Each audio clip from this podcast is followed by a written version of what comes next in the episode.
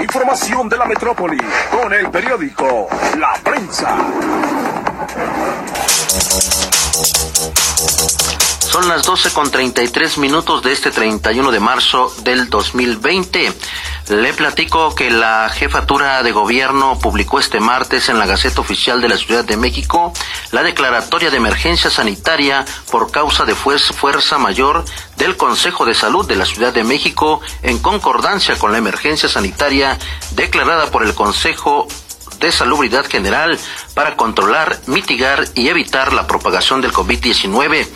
Ahí quedó establecido que se fortalece el Comité Científico de Vigilancia Epidemiológica y Sanitaria de la Ciudad de México con la participación de la Secretaría de Administración y Finanzas, los órganos desconcentrados, Agencia Digital de Innovación Pública y Sistema de Aguas de la Ciudad de México. También se instruye a la Secretaría de Salud, a la Secretaría de Administración y Finanzas, a los órganos desconcentrados, Agencia Digital de Innovación Pública del Sistema de Aguas para que dentro del ámbito de sus atribuciones, realicen todas las acciones necesarias para la atención de la actual emergencia.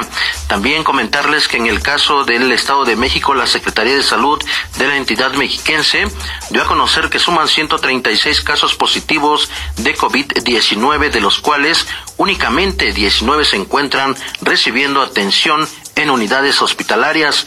La dependencia a cargo del doctor Gabriel Ochea Cuevas señala que se tienen 200 casos sospechosos que se encuentran en análisis y 317 pruebas han dado negativo, además de que se, han registrado dos defunciones de mexiquenses y el fallecimiento de una persona residente de la Ciudad de México como parte de las acciones de la Jornada Nacional de Sana Distancia que se impulsan en el territorio mexiquense.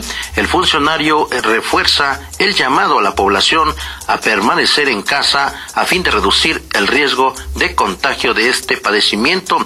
Además, en medio de la contingencia por el COVID-19, trabajadores de base del gobierno de la Ciudad de México, de los diferentes hospitales de la Secretaría de Salud, denuncian a, los doctores Antonio Albarrán García, Esaú Rodríguez Díaz y Aarón Mora Guadarrama por violentar sus derechos laborales, aun cuando se encuentran plasmados en el contrato colectivo de trabajo.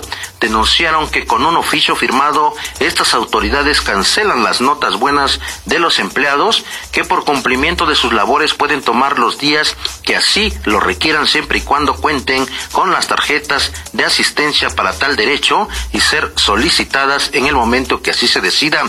Por, pero ante el desconocimiento o abuso de los derechos laborales, estos directivos deberían saber que ninguna circular puede estar por encima de la ley federal de los trabajadores al servicio del Estado, así como de las condiciones generales de trabajo. Estos funcionarios pareciera que desafían lo establecido en la Gaceta Oficial publicada ayer 30 de marzo del 2020, toda vez que no se respetan a los trabajadores de base del sector salud, como son enfermeras, doctores, doctoras, personal administrativo. Y también el, gobierno de la Ciudad de México dio a conocer que sin la necesidad de llevar a cabo el procedimiento de licitación pública, la Secretaría de Salud y el Sistema de Aguas de la Ciudad de México podrán contratar y adquirir todo tipo de bienes, arrendamientos y prestaciones de servicios a nivel nacional o internacional para hacer frente a la contingencia del COVID-19. Información de los estados. Gracias por continuar con nosotros aquí en su noticiero Así lo dice el en información de la República de nuestros periódicos hermanos de la Organización Editorial Mexicana. Les informo que en Oaxaca el secretario de Salud eh, oaxaqueña Donato Casas Escamilla dio a conocer el primer caso de fallecimiento por COVID-19 en la entidad. Indicó que se trata de un hombre de 44 años de edad, originario de la región de Valles Centrales, quien el pasado 26 de marzo comenzó a sentir molestias en su salud, por lo que se atendió en su domicilio a través de un médico particular el 27 de marzo, siendo el mismo médico quien notificó a los servicios de salud oaxaqueña como un caso sospechoso de COVID-19. El Laboratorio Estatal de Salud de Oaxaca notificó el resultado como positivo de COVID-19. Sin embargo, El estado de salud del paciente se agravó desde el 29 de marzo, cuando ingresó por lo que fue atendido en el Hospital Regional de Alta Especialidad Oaxaqueña tras presentar taquicardia y complicaciones respiratorias. Las autoridades responsables del hospital, a pesar de los esfuerzos de reanimación realizados por el equipo médico, registraron su fallecimiento. En Zacatecas, el secretario de Salud del Estado, eh, Gilberto Breña Cantú, confirmó también el fallecimiento del primer paciente que dio positivo de COVID-19 en Zacatecas, el cual ocurrió ayer, 30 de marzo, a las 23.28 horas. El hombre de 38 años de edad se encontraba hospitalizado desde el 18 de marzo en el hospital número 1 del Instituto Mexicano del Seguro Social, ubicado en la capital del estado. Su cuadro eh, sintomático se complicó debido a padecimientos asociados como la diabetes. En el Estado de México, el gobernador Alfredo del Mazo anunció el reforzamiento de acciones de seguridad ante la contingencia por la pandemia de COVID-19, por lo que emitió un mensaje para la población mexiquense a través de sus redes sociales donde donde dio a conocer una serie de acciones que eh, se emprenden en territorio estatal en la materia. Vamos a escuchar parte de lo que dijo el gobernador del Estado de México, Alfredo del Mazo. Pasados hemos dado a conocer medidas que todos debemos realizar para proteger a nuestras familias y a nuestra comunidad de la pandemia. El número de casos sigue creciendo en todo el país. Para frenar el ritmo de contagios es muy importante seguir haciendo el mayor esfuerzo posible por permanecer en casa. Esta pandemia además de afectar la salud, tendrá implicaciones importantes en la economía, principalmente de las personas que trabajan y viven al día. Por eso decidimos adelantar la entrega de programas sociales, otorgar créditos blandos al autoempleo y a las microempresas, así como estímulos fiscales y facilidades a pequeñas y medianas empresas para ayudar a conservar el mayor número de empleos posibles productores del campo, trabajadores, comerciantes y comunidad empresarial están haciendo un gran esfuerzo por mantener al 100% el funcionamiento de las cadenas de distribución de alimentos, medicinas y artículos de primera necesidad. Cuidar de su seguridad y la de todas las familias es nuestra prioridad.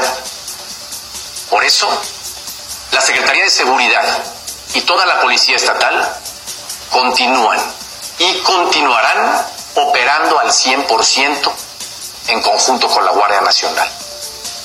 Medidas importantes de seguridad que anunció el gobernador del Estado de México allá en eh, para evitar eh, acciones de violencia por parte de grupos que han venido realizando actos de saqueos. Y para finalizar, en Jalapa, Veracruz, luego de varias horas de lucha por su vida tras sufrir un atentado en su contra, durante la noche falleció la periodista María Elena Ferral.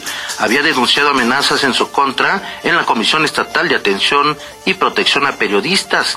La comunicadora fue atacada a balazos alrededor de las 14 horas de ayer, martes, sobre la calle Obispo de Papantla. Tras la agresión a balazos, fue trasladada al Hospital Regional de Papantla, en donde horas más tarde dejó de existir.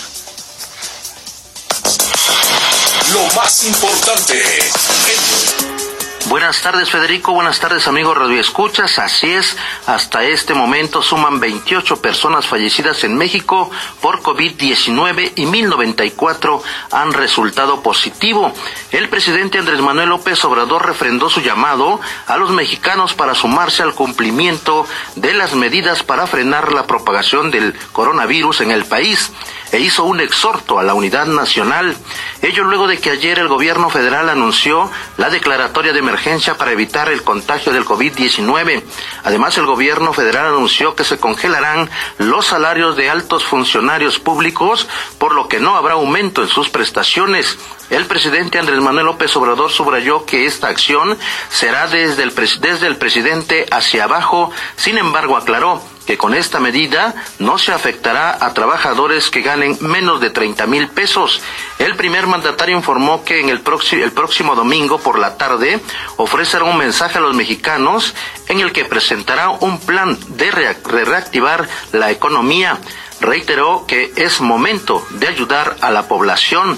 Además, el presidente Andrés Manuel López Obrador adelantó que cuando México supere la etapa de emergencia por el coronavirus, llamará a una sesión de besos y abrazos en el Zócalo Capitalino. Agregó que la convocatoria se abrirá a todas las plazas públicas del país. Dijo que continuará con sus giras de trabajo y ofreció disculpas por no poder dar abrazos y besos. Recordó que mañana, primero de abril, visitará un hospital del Instituto Mexicano del Seguro Social en Tlajiaco, allá en Oaxaca, en donde mantendrá las medidas de sana distancia y el fin de semana recorrerá más hospitales.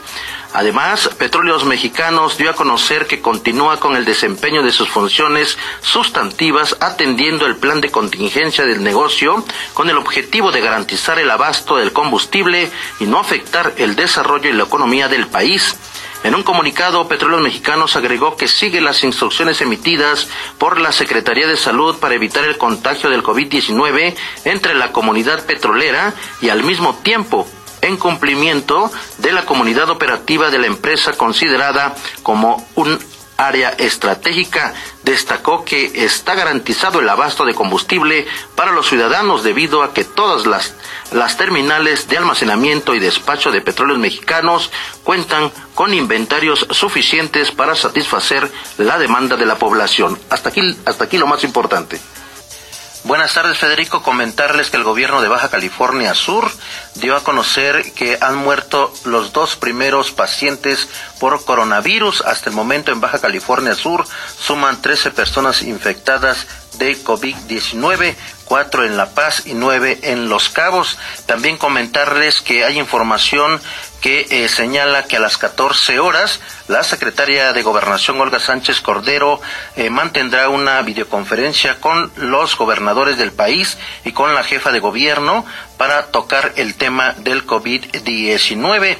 Y para finalizar rápidamente les comento que al señalar que el próximo domingo 5 de abril dará a conocer acciones para reactivar la economía ante la emergencia sanitaria generada por el coronavirus, el presidente Andrés Manuel López Obrador enfatizó que se ha blindado el apoyo a los más vulnerables con los programas del bienestar. Con esto concluimos aquí este noticiero.